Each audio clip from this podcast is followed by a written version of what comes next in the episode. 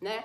Quando ele te pede desculpas, ele está falando, olha, me dá uma segunda chance para eu melhorar, para eu melhorar, aprender ou modificar alguma coisa, porque eu sou responsável emocionalmente e eu sou responsável, corresponsável pelo desenvolvimento do nosso relacionamento e eu quero então fazer o melhor para nós dois. E aí você ainda não perdoou, você fica revivendo aquele sentimento.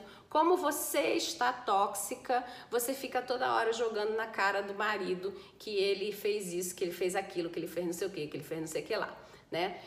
Se você é uma pessoa que não perdoou, mas você é uma ruminante do sentimento, você não vai falar isso para ele, né? Você provavelmente vai se comportar da forma que é, vai ser tóxica, né? E por isso que é importante que você traga o perdão para dentro de você.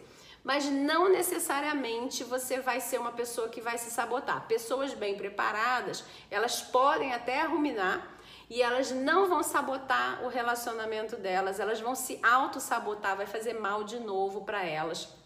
O fato delas não terem perdoado e o relacionamento delas vai ficar de boa, porque ó, o, o pedido de desculpas aconteceu, ela não fica jogando na cara do marido toda hora o que foi que ele fez, né? Então o relacionamento vai ficar ótimo nesse sentido, tá? No sentido desse fato que aconteceu.